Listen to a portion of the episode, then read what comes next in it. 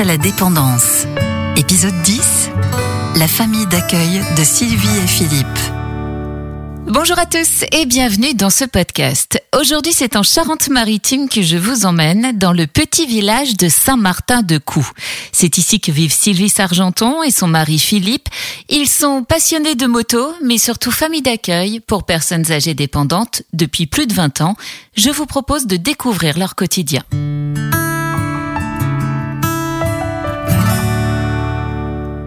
Ce jour-là, autour euh, de la table de la cuisine, Marise et Marie-Joseph épluchent tranquillement les légumes pour la soupe du soir. Elles se sont installées dans cette grande maison tenue par Sylvie il y a quelques mois. À 69 ans, Marise ne pouvait plus rester seule chez elle. Je suis malheureusement d'une sclérose en plaques et brutalement ça s'est dégradé et je suis tombée chez moi et j'ai pas pu me relever. C'est ma fille qui m'a trouvée. Mes filles voulaient plus que je reste toute seule chez moi. J'ai choisi euh, maison famille d'accueil parce que moi, ça représentait plus pour moi. Je voulais pas, surtout pas un EHPAD. Donc je me suis retrouvée là et je suis très contente. Elle est très autonome. Sylvie Sargenton est accueillante familiale depuis 27 ans. La seule chose, c'est une aide à la toilette, à l'habillage. Et après, elle gère hein, toute seule. Elle a son téléphone.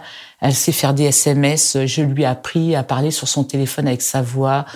Je lui ai appris à télécharger des applications parce que bon bah c'est une dame qui a toute sa tête en fait. Hein, voilà. Après j'ai une dame de 82 ans qui a une démence, hein, qui vient d'une famille d'accueil. Ça s'était pas trop bien passé. Elle ne marchait pas. Alors qu'elle a l'instinct de marcher, je lui ai mis un déambulateur devant elle et elle a pris la course. Marcher, discuter, mais aussi chanter. Au nord, c'était des corons. Depuis son installation chez Sylvie, Marie-Joseph a regagné en autonomie malgré sa démence et surtout retrouvé une ambiance qui lui rappelle celle de chez elle, celle du Nord. Nous, on aime bien partager, aussi bien la table que les amis et tout. Hein. Celui qui riait pas est obligé parce qu'on disait toujours une petite bêtise, surtout moi. C'est ça qu'il nous faut. On parle un peu de tout, on regarde la télé ensemble, et tout, s'occupe. Il y a toujours quelque chose à faire. Les enfants sont par ici aussi. La fille et puis petits-enfants. Enfin, on est bien, toujours. On est gâtés, bien accueillis et tout. Rendre la vie de ses résidents la plus agréable possible, c'est donc la mission de Sylvie, une mission qu'elle a commencée grâce aux habitants de son village. C'est un village de personnes âgées, donc j'avais beaucoup de personnes âgées et la famille me demandait Ma bah, Sylvie, t'es là, euh, on part en vacances, tu pourrais pas nous garder notre maman euh, donc j'ai fait pour une ou deux personnes. Et je me suis dit, ben, euh, il faudrait peut-être quand même que je me fasse déclarer s'il m'arrive quelque chose. Donc j'ai demandé au Conseil général, qui a été un département pilote euh, à mettre en place l'accueil familial pour euh, personnes âgées et handicapées. Et donc j'ai gardé à ce niveau-là trois personnes âgées depuis 98. Et pour assurer le confort maximum, toute sa maison a été repensée. En plus de la grande cuisine et du salon, trois chambres avec salle de bain ont été aménagées au rez-de-chaussée. Autre espace important de cette maison familiale, le jardin.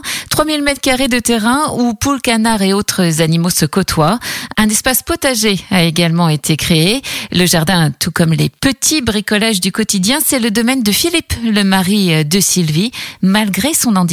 Je suis aveugle depuis 1994. Je fais principalement tout ce que je peux faire et j'essaye de faire sur les extérieurs, euh, labourer le jardin, donner à manger aux volailles, récupérer les œufs, pas mal de bricolage. Je donne un coup de main pour mettre la table, pour aider sur des résidences s'il y a nécessité d'un coup de main euh, un peu plus physique, on va dire, même si je suis pas un gros gabarit. Plus qu'un coup de main, c'est un soutien de tous les instants sur lequel les résidents et Sylvie peuvent compter. Je vais en course, et eh ben ils s'occupent euh, de surveiller euh, par le bruit, partout.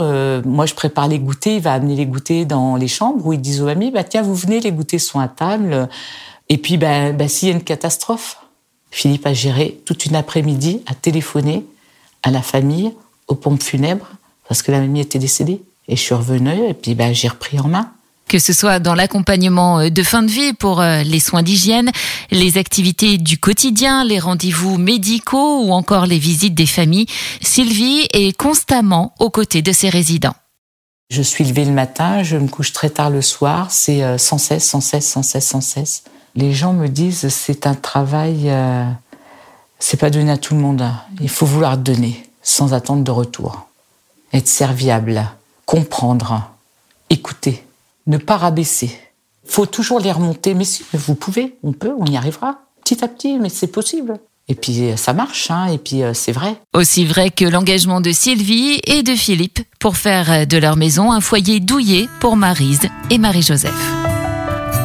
Face à la dépendance, un podcast proposé par Tutélaire.